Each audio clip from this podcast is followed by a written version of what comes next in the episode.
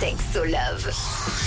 Rouge. De retour avec euh, Fiona Bourdon, sexologue et psychotraumatologue chez Sexopraxis à Lausanne. En deux mots, Fiona est là pour euh, vous aider finalement si vous avez des traumatismes ou tout simplement vous accompagner dans votre sexualité.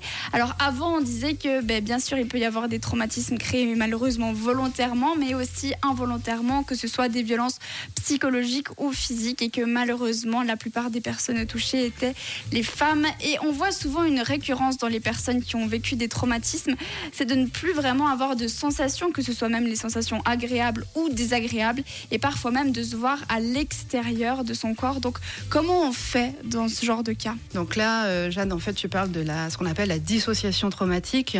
Euh, ça, c'est un des symptômes, un des nombreux symptômes euh, de ce qui est un traumatisme, parce qu'un traumatisme, c'est un ensemble de symptômes qui est lié à une réaction physique due à un, à un événement d'ad- d'adversité, on va dire quelque chose comme ça, euh, que ce soit soit une fois, soit chronique. Euh, donc la dissociation, effectivement, elle, apparaît euh, lorsque le- le- l'esprit vit une situation tellement insupportable à gérer, vient euh, se décoller finalement des sensations corporelles pour supporter l'insupportable. Donc après, ben, le problème, c'est qu'effectivement, ces symptômes de dissociation peuvent se chroniciser et peuvent faire que les personnes eh bien, ne sentent plus les sensations corporelles, sont en dehors du corps, notamment dans l'intimité, euh, peuvent euh, être euh, complètement absents. Quand ça nous arrive, est-ce qu'on s'en rend compte ou est-ce que c'est devenu la norme? Alors, ça dépend des personnes. Euh, Il y a des personnes qui s'en qui rendent compte, qui me disent vraiment très clairement, euh, ben là, je me suis vue finalement dans la chambre, je n'étais plus dans mon corps, j'étais hors de mon corps. Ou alors, il y a des symptômes peut-être un petit peu moins flagrants, qui sont juste du type au niveau de la symptomatologie, ce que les gens nous disent, c'est, ben, ben, je sens pas grand-chose, Euh, je sais pas ce que j'aime, je sais pas ce que je veux, euh, j'arrive pas à dire, puis j'arrive pas à dire non, et j'arrive pas à dire oui non plus. Donc il y a vraiment une espèce de figement comme ça, comme si on était un peu euh, de marbre d'une certaine manière. Est-ce que euh, il y a un petit tips que tu peux donner aux personnes, un- peut-être une première clé si elles sentent justement qu'elles ont ce genre de soucis ou le mieux c'est quand même de venir voir euh, une psychologue? Alors très clairement que s'il y a un syndrome dissociatif très clair avec une sortie de corps, des choses comme ça, évidemment je pense qu'il vaut mieux aller consulter quand même. Après ce qui peut être fait, ben, les choses de base, c'est-à-dire arrêter ce qui est en train de se passer, pouvoir dire à la personne ou les personnes avec qui on est en train de relationner, de dire là euh, ça va pas du tout, euh, je, je suis pas dans le moment présent. Après, il y a des techniques aussi de respiration qui existent, ça qui sont très efficaces, qu'on apprend en psychotraumatologie pour venir réguler le système nerveux qui finalement s'active dans ces moments-là.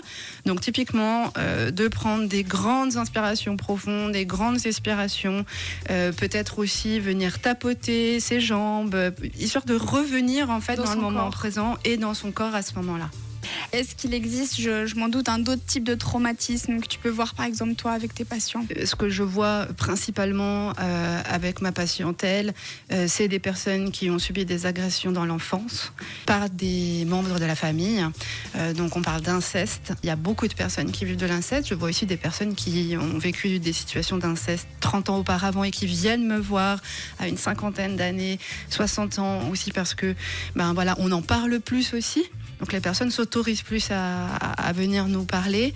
Ensuite, c'est ben, les, situations, beaucoup dans le couple finalement, où des personnes se rendent compte, euh, surtout au début de la sexualité, vers euh, à l'adolescence, jeune adulte, vers la vingtaine, d'avoir finalement vécu des situations de violence sexuelle, euh, sans même trop s'en rendre compte à ce moment-là. C'était pas si clair, mais je crois que j'ai été, je crois que j'ai vécu quelque chose que j'avais en- pas envie de vivre. Enfin voilà, il y a quelque chose d'un peu nébuleux autour de ça. Puis avec les années, finalement, aussi parce que euh, on écoute maintenant plus les victimes, ben, les personnes s'autorisent à dire. Dans tous les cas, si vous vous sentez concerné ou même si vous avez un léger doute, hein, comme on dit, quand il y a un doute, il n'y a pas de doute. C'est un peu ça. Oui, bah, c'est ça. si on sent qu'il y a un souci finalement, n'hésitez pas à vous rendre sur le site de Sexopraxis. Je vous mettrai de toute façon le lien en podcast et prendre rendez-vous avec Fiona.